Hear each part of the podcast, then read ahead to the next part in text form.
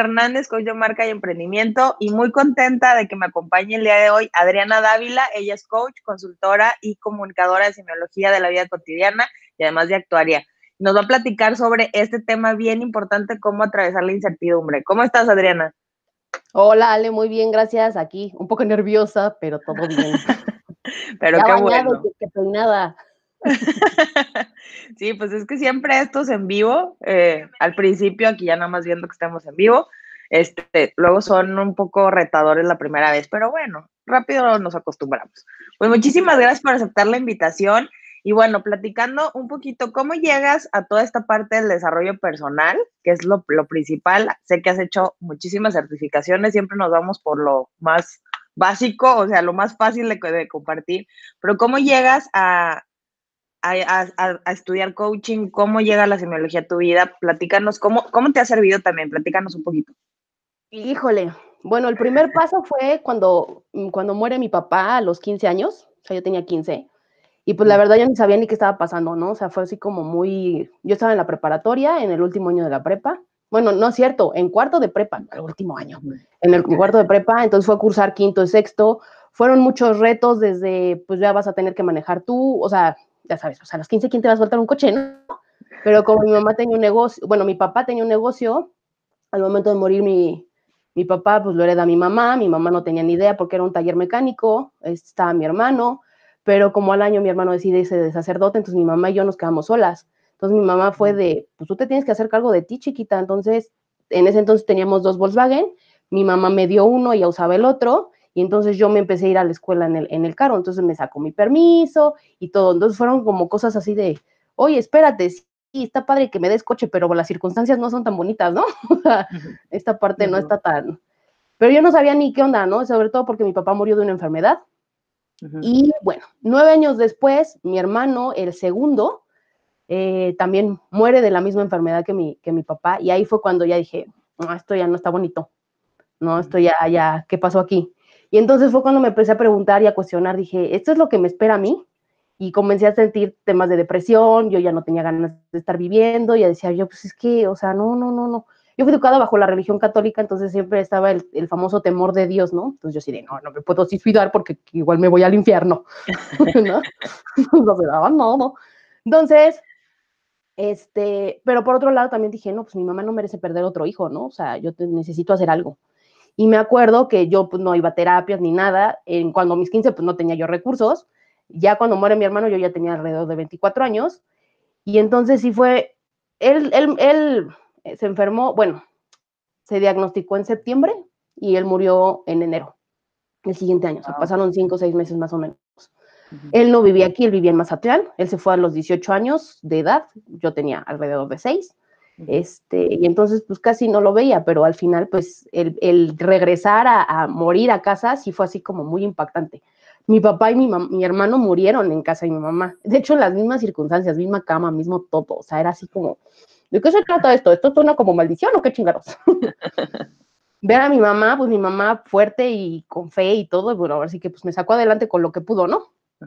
Pero de ahí fue cuando dije, esto no, esto, esto, esto no es así, esto no es normal, esto debe de haber algo más. Entonces fue cuando eh, yo empecé, te digo, con temas estos de depresión, temas de ya no quiero vivir, no le veo sentido, si mi vida va a acabar así enferma y siendo yo un, porque además esa enfermedad desgasta mucho, sabes a la persona cómo se va deteriorando. Entonces dije, no, esto no es para, o sea, eh, si así voy a acabar, prefiero casi casi morirme antes, ¿no? Entonces me acuerdo que yo empecé a pedir ayuda así de, oye, pásame con un psicólogo, bla, bla, bla, le pedí ayuda. Y entonces, ay, sí, ahorita te doy el teléfono, ya sabes, nunca te daba nada, ¿no? Entonces, mm". hasta que un amigo me dijo, ¿y por qué chingüetes estás esperando a que alguien más te ayude? ¿Por qué no lo haces tú sola yo? Ajá, se me dio con todo así, y dije, tienes toda la razón. Entonces me acuerdo que agarré un libro de, de, voy a mencionar una marca, estos de seguros, de las Estamos en internet. Puedes este, mencionar lo que quieras. Ah, esto de BRIM, que viene pues todos los médicos, consultorios y demás, y pues ahí busqué un psicólogo, o sea, la verdad es que yo nunca había ido a terapia, no sabía ni siquiera lo que era y demás. Sí te puedo decir, me, me ayudó, me ayudó a salir de ese bache, ¿no? O sea, no te puedo decir que fue la terapia, la mejor terapia que tuve, pero de ahí empezó mi búsqueda. O sea, de ahí fue cuando dije, ok, ya salí, y de ahí pasaron otras situaciones. En el trabajo donde estaba, una amiga me empezó, a, me, me, invitó a esta parte del coaching, me dijo, oye, ¿no quieres tomar un curso? Entonces ya sabes, el mega cuestionario de, ¿tienes esto? Sí.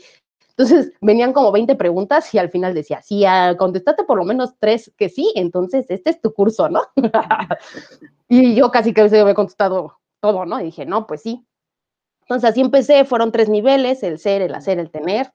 Y ahí fue cuando también me di cuenta del potencial que tenía, pero que yo no me había dado cuenta, ¿no? Porque tampoco hay quien te guía a empujarte a, a, a darte cuenta, porque te la vives diciendo, ay, es que estoy bien, güey, y no puedo, y no sé, y entonces, no, o sea, sí puedes, o sea, la única diferencia es que ellos se la creyeron y tú nada más falta que te la creas también, ¿no?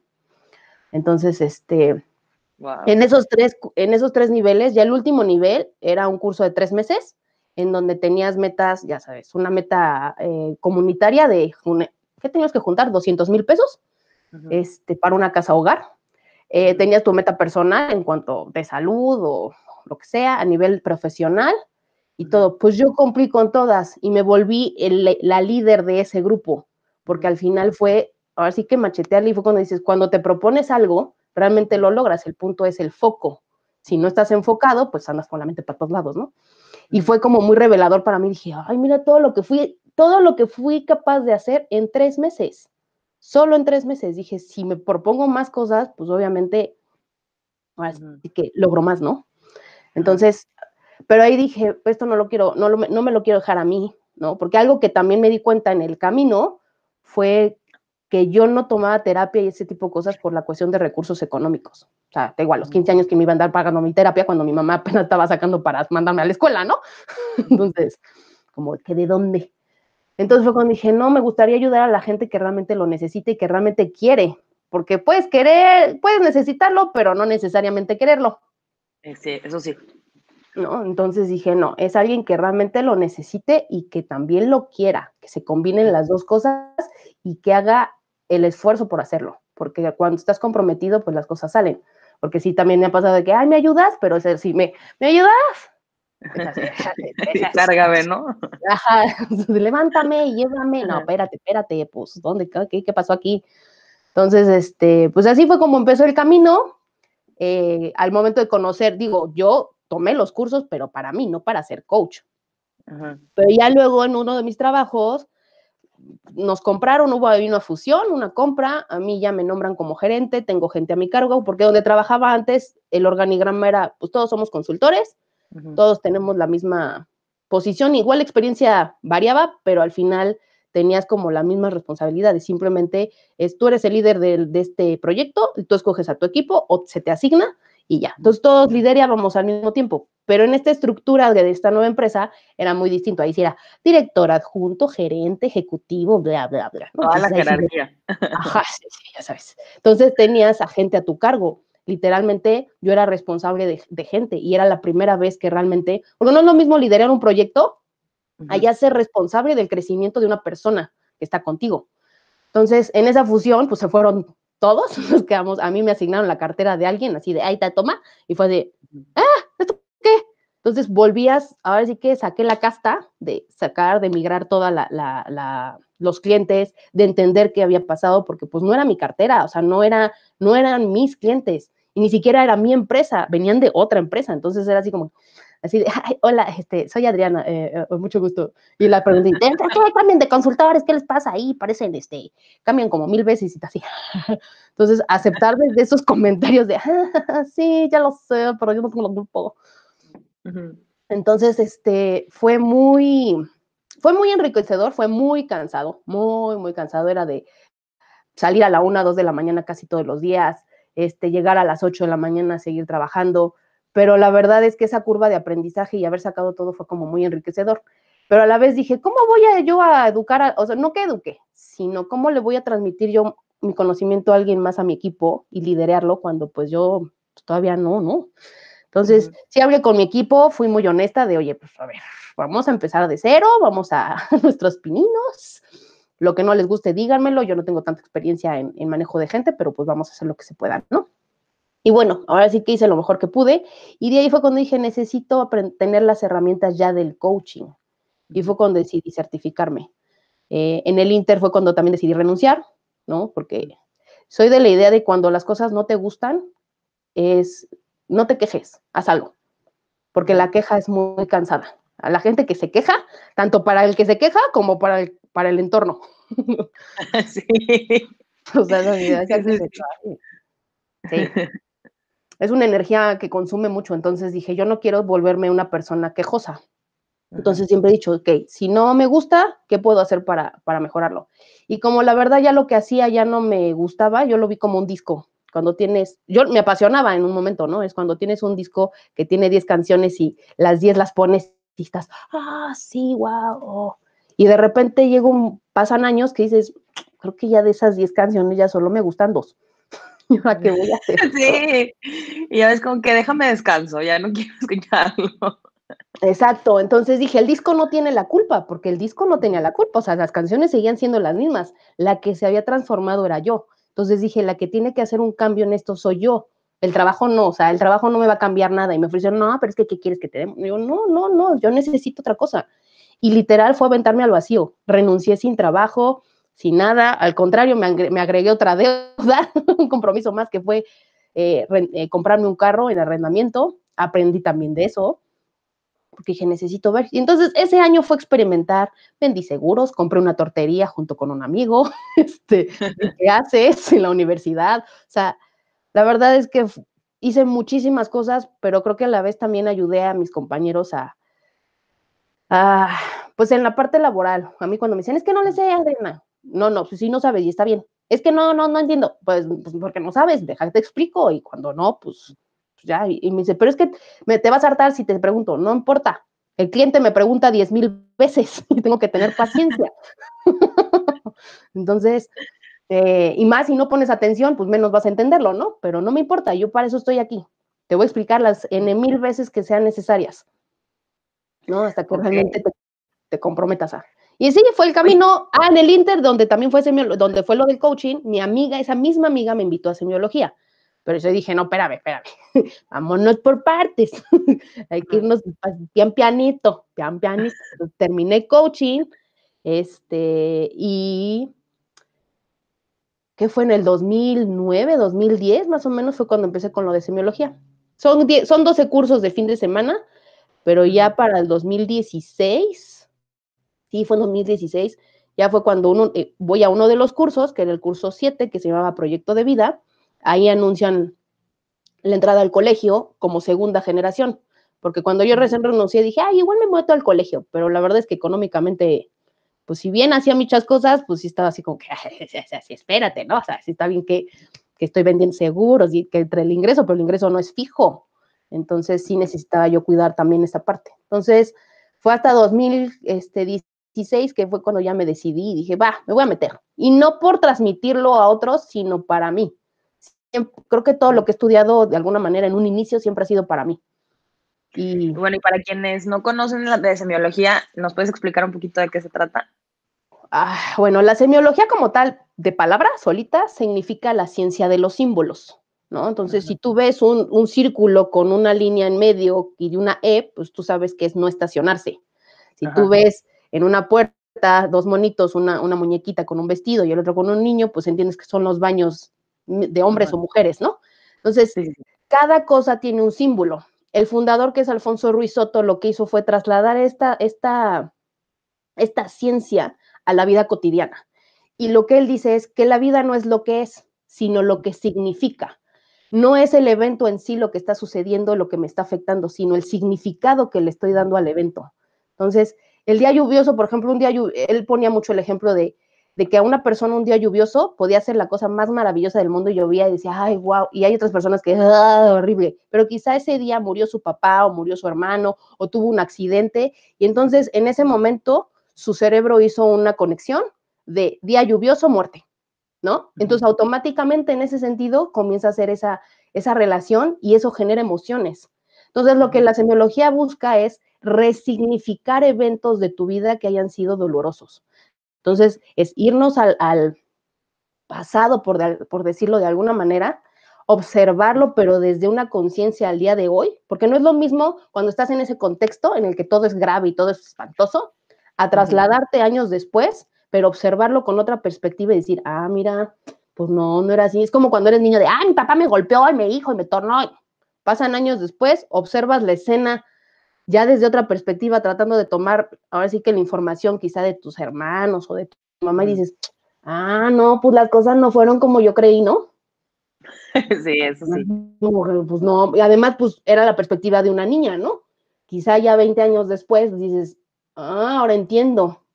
Y hay otra, otra frase que me gusta que dice el profesor, dice que toda persona tiene la razón más válida para actuar como actúa y para ser como es. Entonces, eso evita el juicio. Entonces, cuando tú logras entender por qué se actuó de esa manera, logras resignificar ese evento y al momento de resignificar, comienzas a generar nuevas emociones y emociones sobre todo positivas, ¿no? Entonces te reconcilias, busca la reconciliación de tu ser. Entonces, en estos casi cinco años de escuela, porque el colegio dura cuatro años, ocho meses, digo, si te quieres certificar, ¿no? Porque si nada más quieres tomar las, las materias, son cuatro años, ya las dos certificaciones, que es consultor y comunicador, pues ya son otros ocho meses más. Pero en todo ese tiempo es reconciliarte contigo, Digo, si lo haces adecuadamente, ¿verdad? claro, claro, claro.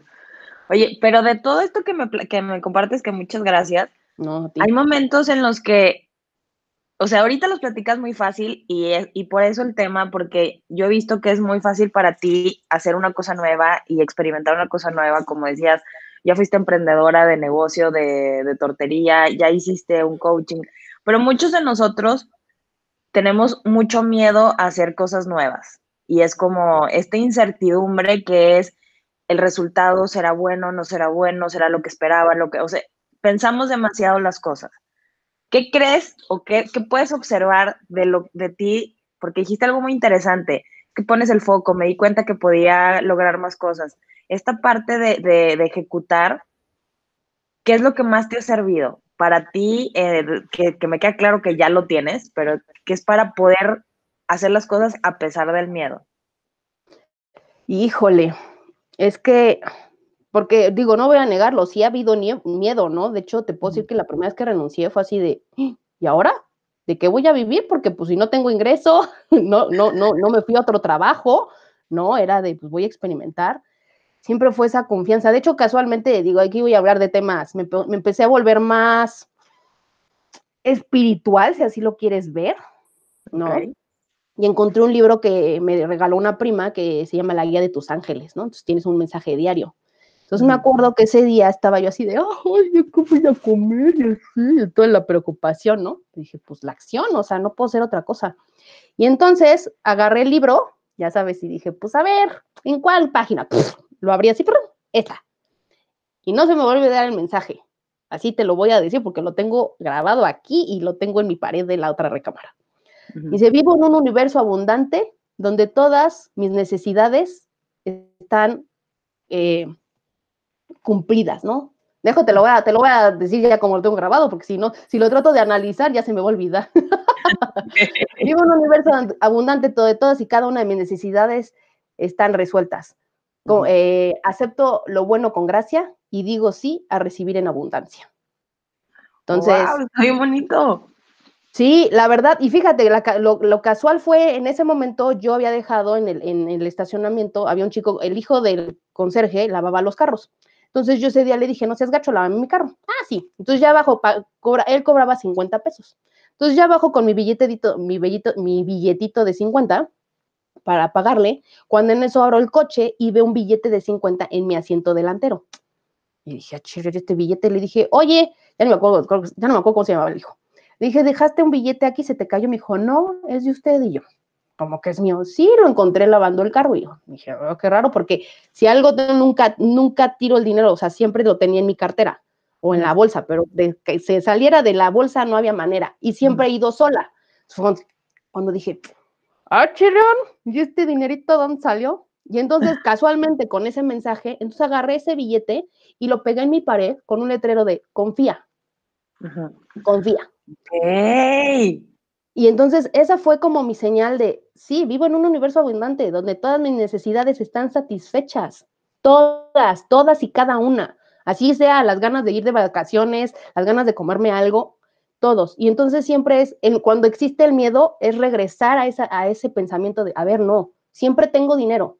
Y te puedo decir, Ale, que nunca me ha faltado nada. Siempre he tenido. El miedo está, pero siempre ha habido. Y entonces fue cuando empecé con los seguros, mi ex jefe también me ayudó, me daba, me daba proyectos de evaluaciones, o sea, el dinero comenzó a fluir y a seguir fluyendo, nunca me detuve, porque creo que algo que aprendí también de mi familia y, por ejemplo, de uno de mis hermanos, que voy a hacer paréntesis, acaba de fallecer, era la responsabilidad. Él se quedó sin trabajo y no sabe, Salera hacía tamales, vendía hamburguesas, él le cantaba en ese entonces cuando grababas las películas con la videocasetera, y la tele.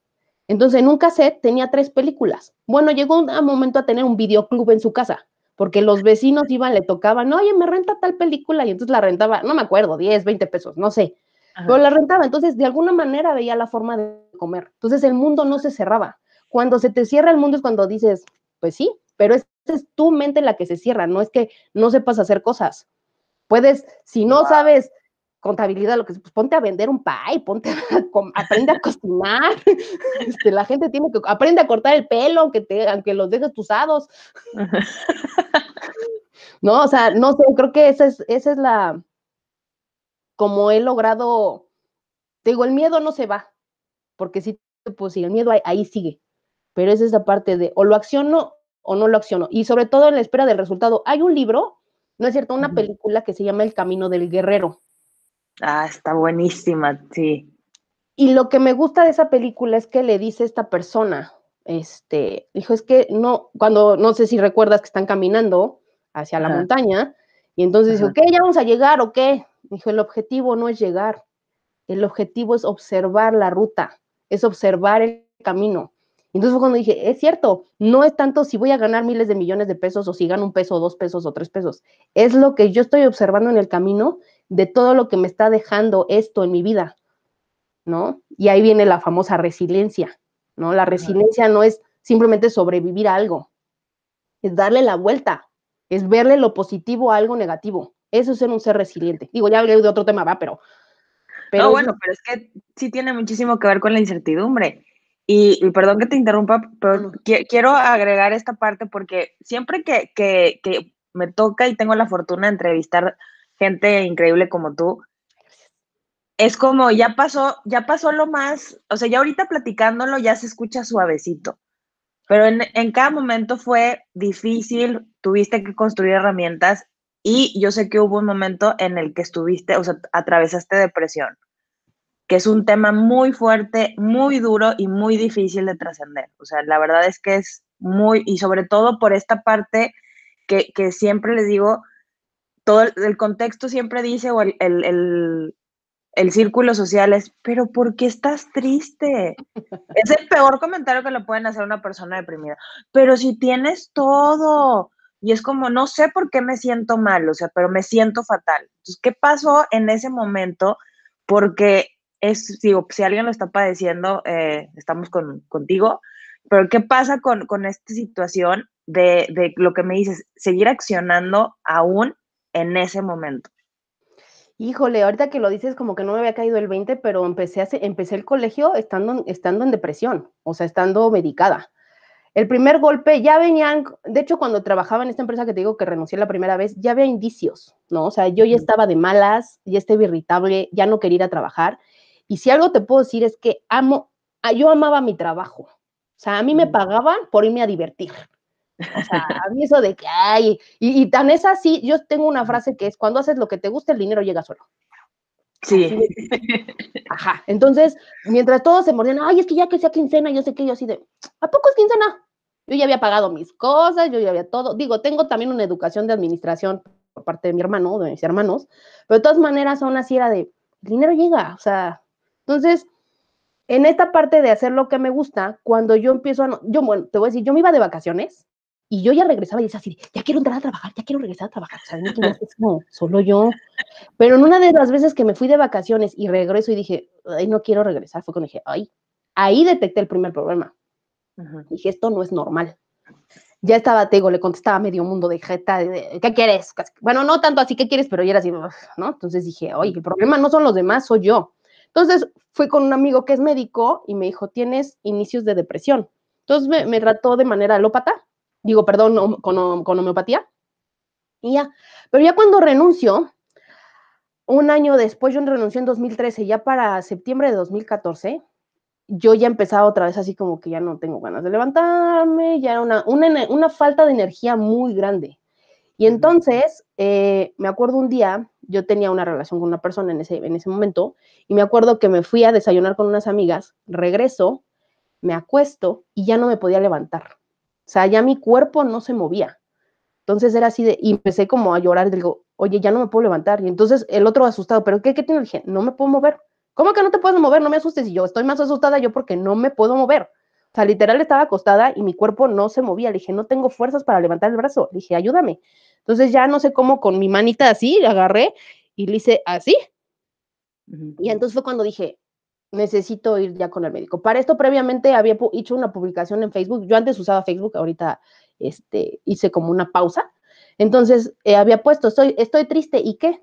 Entonces me acuerdo un amigo mío de la secundaria, me dijo, oye, ¿qué tienes? Y yo, no, pues nada, me dijo, no, ojo con eso, ¿qué está pasando?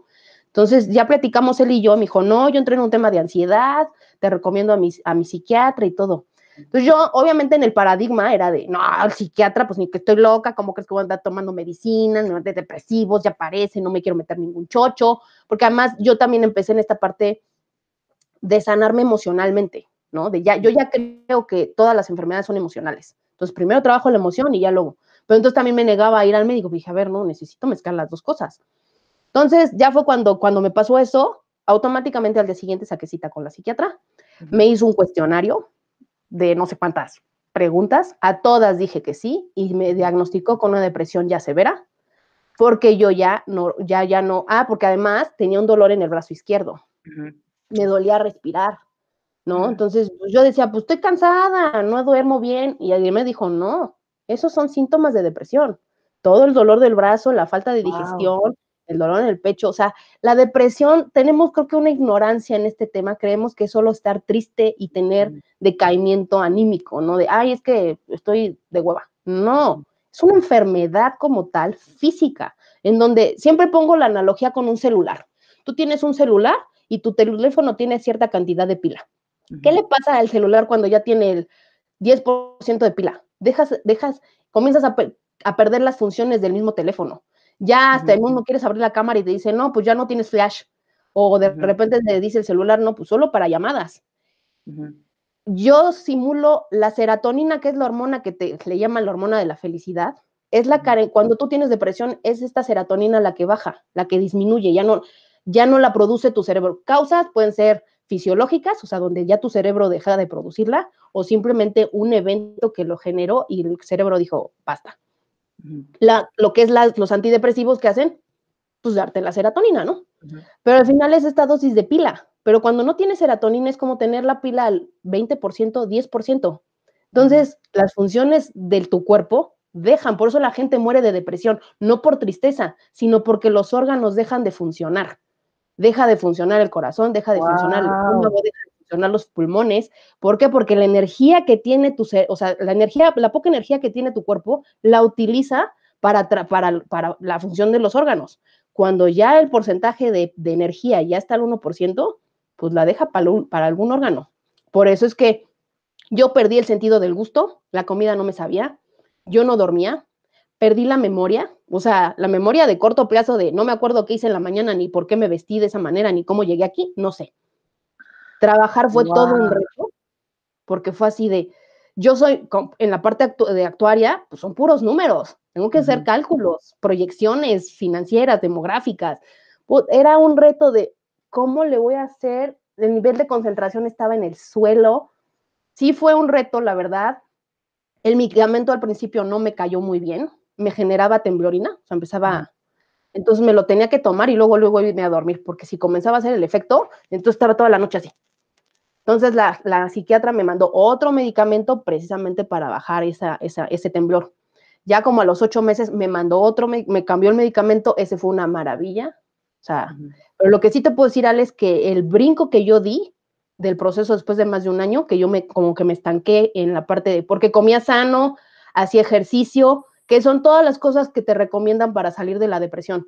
Porque además, como bien dijiste, esa palabra de, ya no es, ¿por qué estás triste? Si no es el, échale ganitas. Puta, era como un cohete en la cola. Porque es así de, ¿tú qué crees que estoy haciendo? Sí, no, y ese es el peor comentario, por favor no lo hagan. No, no, no, si no sabes, te digo, es un desconocimiento. La depresión es como una, como, no lo quiero llamar como un cáncer, pero sí es como una, eh, problemas del corazón, como una hipertensión arterial, como, digo, no el cáncer tan grave, pero sí es una enfermedad que se tiene que tratar, que puede derivarse de una cuestión emocional como cualquier otra, pero si no se trata, llegas a caer en el fallecimiento. Yo tengo varios tíos que murieron de, de depresión, pero insisto, no por la, o sea, se derivó de una tristeza, vino una muerte, le pegó, se vino abajo la persona, comenzó a perder la pila a bajar, a bajar, hasta que su cuerpo dejó de comer, pero porque ya no tenía la energía para procesar. Mi estómago, la digestión era pésima. O sea, y en cambio, cuando empecé ya con los medicamentos, empezó a subir el nivel de pila, comencé a dormir más de ocho horas, comenzó el porcentaje de pila, ya no era dos, ya era tres, ya era cinco, ya era diez, ya era, hasta que llegó al 100%. Pero sí me tengo que estar cuidando de no tener eventos que me vuelvan a golpear, ¿no?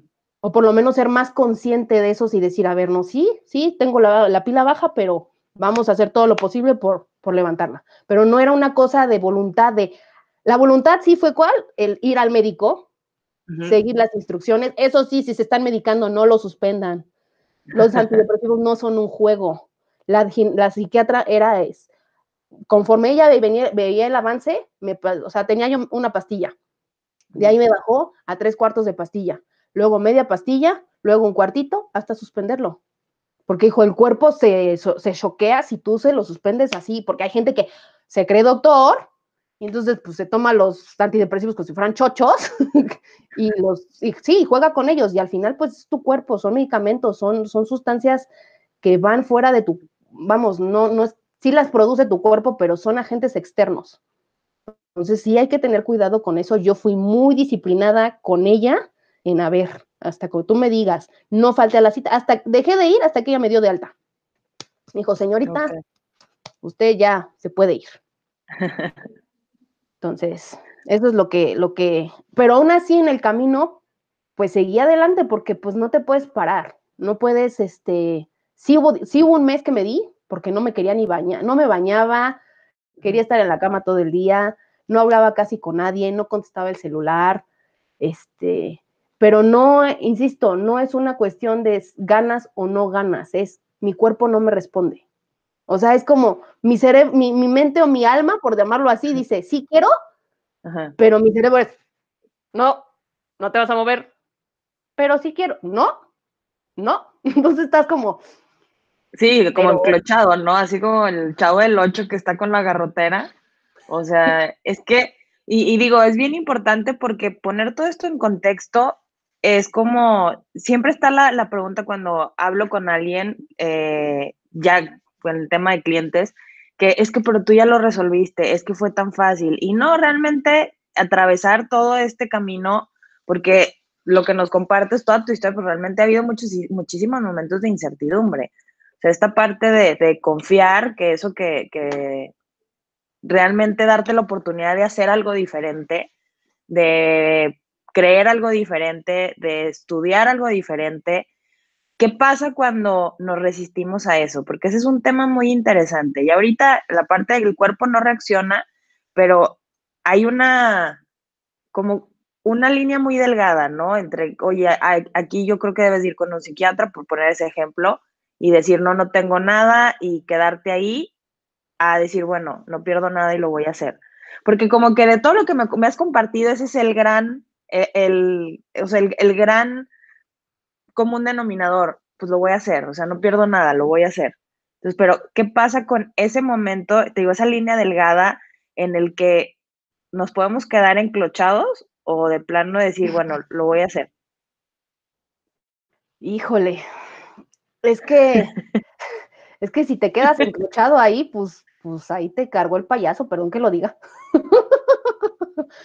Este, sí se vale, porque también se vale darte una pausa. si yo te puedo decir, no, de que hablé con mi amigo que me dijo, es que ve con el psiquiatra, a que ya fui con la psiquiatra, sí me tardé, o sea, no fue luego, luego, porque decía, no, yo no tengo, entró mi proceso de negación, ¿no? De, ay, de, depresión, de, ¿cómo, por qué, no?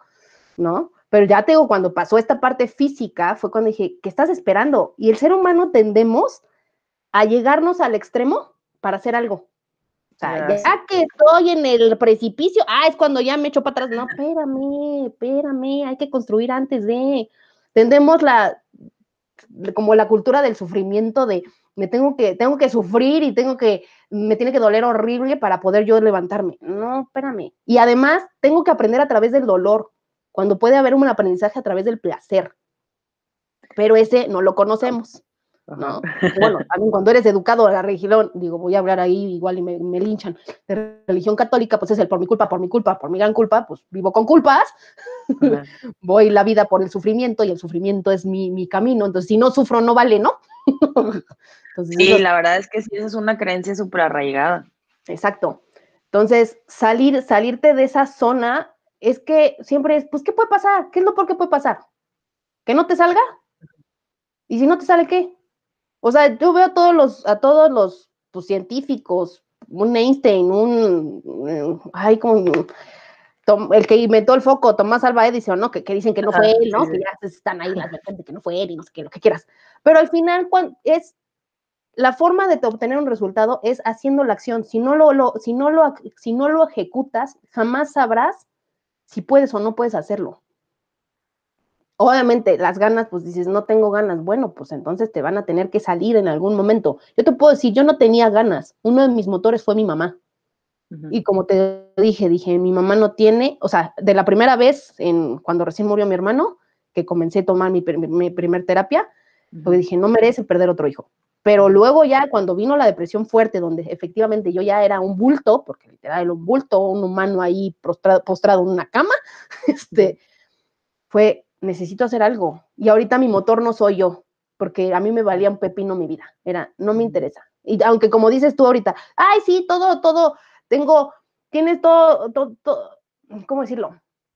Todo lo que quieras. Sí, tenía mi depa, mi, mi coche, este, un trabajo, amigos, gente que me quería. Sí, pero para mí no, no, era suficiente. Y no me interesa, ¿qué parte no les queda que me vale un pepino? no me importa. Entonces, como mi motor no era yo misma, me tuve que agarrar de otro. Y el otro fue mi mamá. Y ese fue el que dije, por ti lo voy a hacer. Ya de ahí, ya que me anclé, fue cuando dije, pasito tuntún, chiquita, Porque no, no correr. Dime. Y es que es algo bien importante. Ahí con, con, eso, eh, yo creo que es lo más, bueno, no creo, me doy cuenta que es lo que contesta la pregunta. ¿Cómo atravesar la incertidumbre es de realmente anclarte de, algo que te importe, porque es como es lo único que nos va a llevar a, atravesarla, porque no queda más que atravesarla, no controlamos el proceso. Y, la, verdad es que en el desarrollo personal, mientras lo estudiamos, lo aprendemos, es como de tú tienes que ser tu centro, este, tú eres la persona más importante, pero en la, en la realidad, en la práctica, no sucede así al principio. Y la verdad, el día que sucede eso, pues ya es como, una evolución muy grande. Pero sí necesitamos, o bueno, para mí ha sido muy claro el hecho de decir, bueno, tiene que ser un cariño que me importe mucho, algo que me importe, un cariño, no, no necesariamente a veces familia, o sea, puede ser un, un, dejar un legado, pero tiene que ser algo que realmente te importe, o sea, que te apasione lo que hagas para poder atravesar este, este tipo de situaciones que, la vida nos presenta y que son, son desafiantes, porque a final de cuentas sí pueden ser nuestras decisiones, pero son desafiantes. Entonces, esta parte de, tener muy claro la persona, el cariño, el, lo que nos mueve, el motor que para mí es el motor, es, es, lo que nos hace atravesar situaciones tan difíciles como la pérdida de un ser querido, como la depresión, y sobre todo, lo que decías ahorita, ser resilientes. ¿Cómo puedo hacer que esto sea diferente? No quedarme en la queja. Bueno, y eso también lo que dices, cómo atravesarla es, no, deja de quejarte. Eso está, deja de quejarte, disfruta el camino y ten muy, muy claro tu, motor. Pues es, esa es la clave, ahí está la llave de, de cómo poder atravesarla. Y bueno, ya para cerrar, Adriana, ¿qué es lo que le dirías a una persona que está en, esta situación de no me quiero lanzar, no lo quiero hacer, este, porque tengo miedo a, lo que va a pasar? Híjole, ¿qué le puedo decir? Pues la pregunta es, ¿qué pierde? Fíjate, ahorita que, hacías esa pregunta me vino a la memoria y eso creo que fue uno de, mis, de mis accionadores para yo moverme del lugar. Es esta, este cuento que te cuentan de la vaca, de tira tu vaca. A ver, cuéntalo porque no, no, no, bueno. Ah. Es una historia de, es un monje que es un, que le pide a, este, te la voy a contar muy resumida, ¿eh? Porque pues, hasta yo video, pero es este estudiante que quiere aprender más de la vida y entonces va con un monje y le dijo, oiga, quiero más sabiduría de usted, usted me puede transmitir conocimientos y demás. Entonces dijo, ah, bueno, pues adelante, vamos a la lección.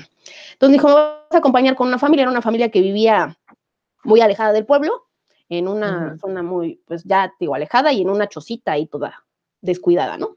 Entonces llegan con ellos y los invitan a cenar, pero obviamente en una pobreza extrema y todo porque alimentaban una vaca, porque todo lo que sembraban y todo lo que cosechaban, todo se lo daban a la vaca. Entonces tenían a su vaca ahí bien frondosita, pero estaba la vaca, ¿no? Pero ellos vivían en carencia, o sea, literal no había otra forma, era porque se dedicaban 100% a la vaca. Entonces, eh, resulta que ya se salen de ahí, salen, terminan de cenar, y entonces el monje le dice al estudiante, vamos a hacer algo, te voy a pedir que hagas algo. Dijo, ¿qué? Vas a soltar a la vaca y la vas a, la vas a tirar por el precipicio. Entonces el estudiante, ¿qué? ¿Cómo crees? Pero si es un medio de sustento. No, no, no, tienes que hacerlo. No, no, pero ¿cómo? No, vas a hacerlo. Bueno, el caso es que el estudiante le hace caso al monje, abre la reja, tira la vaca y ya, se van. Dijo, oye, pues que se van a morir de hambre. No, tú confía, tú confía. Bueno, entonces ya se van, ¿no? Pasan meses después, entonces el alumno le dijo, el estudiante le dice, oiga, ¿qué pasó con esa familia? ¿Qué te parece si vamos a verla? Pues van y bueno, una abundancia, la casa completamente remodelada, era otra situación. ¿Por qué? Porque ¿qué hicieron? El momento, la vaca les quitaba toda su energía, porque todo lo consumían a tratar, de a tratar a la vaca. Entonces, ¿qué hicieron? Tuvieron que bajar al pueblo porque además no bajaban al pueblo.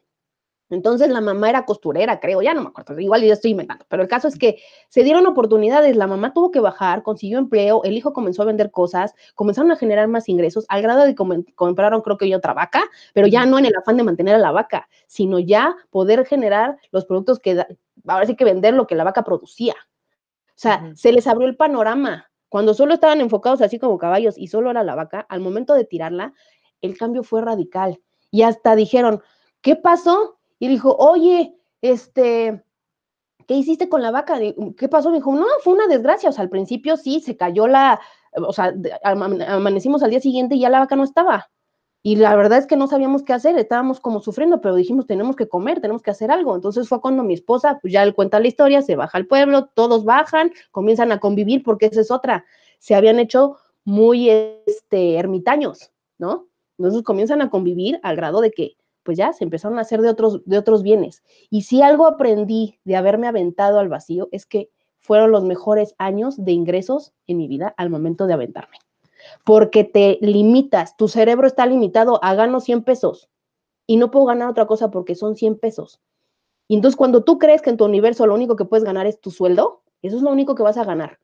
Yo aún así trabajando entendí que el ingreso podía venir de otro lado. Cuando entendí eso, ejemplo fue, me gané una rifa, jamás había participado en una rifa, me eh, participo y me gano una computadora que no me dieron la computadora, me dieron el dinero porque me dieron elegir entonces recibí dinero de ahí, dije, wow, me empecé a encontrar dinero tirado en la calle. Este, eh, hubo un año, no sé si se acuerdan, recién empezó el buen fin. Este, hice unas compras, me compré un traje y de repente veo en mi tarjeta de crédito un abono, ¿no? Yo así de, ¿qué está abono de qué? ¿Qué es esto? ¿Qué? Cuando veo, decía, no sé qué del gobierno, del gobierno del DF. Y yo dije, ¿qué es esto? Me meto a internet. Resulta que el gobierno del Distrito Federal rifaba ciertas compras que se habían hecho con tarjetas de crédito y si salía rifado, te regresaban tu, te reembolsaban tu compra. Ah, mi traje me salió gratis. ¿No? Entonces, wow. cuando confías en que mi ingreso no solo se deriva de mi sueldo, dices, wow, y eso que era mi sueldo, ¿no? Pero en el momento que estuve por, por, por proyectos, el dinero seguía cayendo, porque vendía seguros, no había un límite, el límite estaba en mi mente. Entonces, eso es lo que hay que entender. Si tú, tu, tu misma limitante es tu cerebro, Si tú no te avientas, no, no sabrás jamás qué hay detrás. Y algo que también entendí es, no hay que generar un plan B, porque el plan B es, ay, pues regreso a chambear. Pues si no sale, pues regreso. Me contrato otra vez. Hubo una frase que me dejó una amiga cuando recién eh, cuando emprendí la segunda vez y me dijo, la gente está dispuesta a trabajar para una empresa 30 o 40 años, pero las personas no le dan ni, ni dos años de un intento de emprendimiento. Entonces dices, no me, me, resigno antes, pero sí estoy dispuesto a estar en una empresa 40 años, pero no te doy ni siquiera el 10% de intento. Cuando es mi vida y es mi proyecto, ¿no? Sí, claro. Fuertes declaraciones.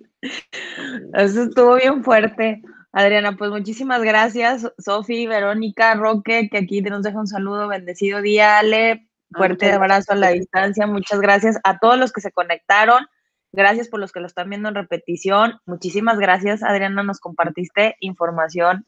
Ahora sí, como dice este, Lolita Yala, información que cura. Este, porque realmente ese es un tema muy grande, ¿no? Algo que me he encontrado con la incertidumbre es que hacemos un paso adelante y atravesamos una incertidumbre, pero luego ya nos da miedo ir por más y luego nos vuelve, nos da, nos da miedo ir por más. Y, y, pues bueno, aquí como tú decías ahorita para cerrar, pues no hay límites y, y, a recibir, francamente a recibir. No, y algo que ahorita como para, la, la, incertidumbre siempre va a estar. O sea, siempre, ni siquiera sabes si vas a respirar, o sea, si vas a amanecer al día siguiente. Pero eso no te preocupa porque lo das por hecho. Entonces, si nos damos cuenta y somos objetivos, la incertidumbre siempre está. Siempre. Tienes razón. O sea, hoy garantizo, ay, sí puedo mover mi brazo, pero de repente es, ay, me duele aquí. Dices, ¿llora? ¿Qué? ¿Qué? ¿Qué? sí, tienes razón. Sí, la verdad que sí. Oye, pues algo más que quieras agregar ya para despedirnos. Pues nada, al contrario, muchas gracias por la invitación. Estaba un poco nerviosa, pero bueno, creo que subí como el agua. Ese es el efecto siempre del cafecito de la mañana. Pues muchísimas gracias, Adriana. Espero que te des la vuelta pronto de nuevo con otro tema ya para estrenar tus redes sociales también, este, porque ya está lanzando aquí algo online con toda la incertidumbre del mundo, pero muchísimas, muchísimas gracias. Champions, tengan un fin de semana espectacular, disfruten mucho su fin de semana, sigan con sus propósitos, hagan los metas y nos vemos la próxima semana con otra entrevista.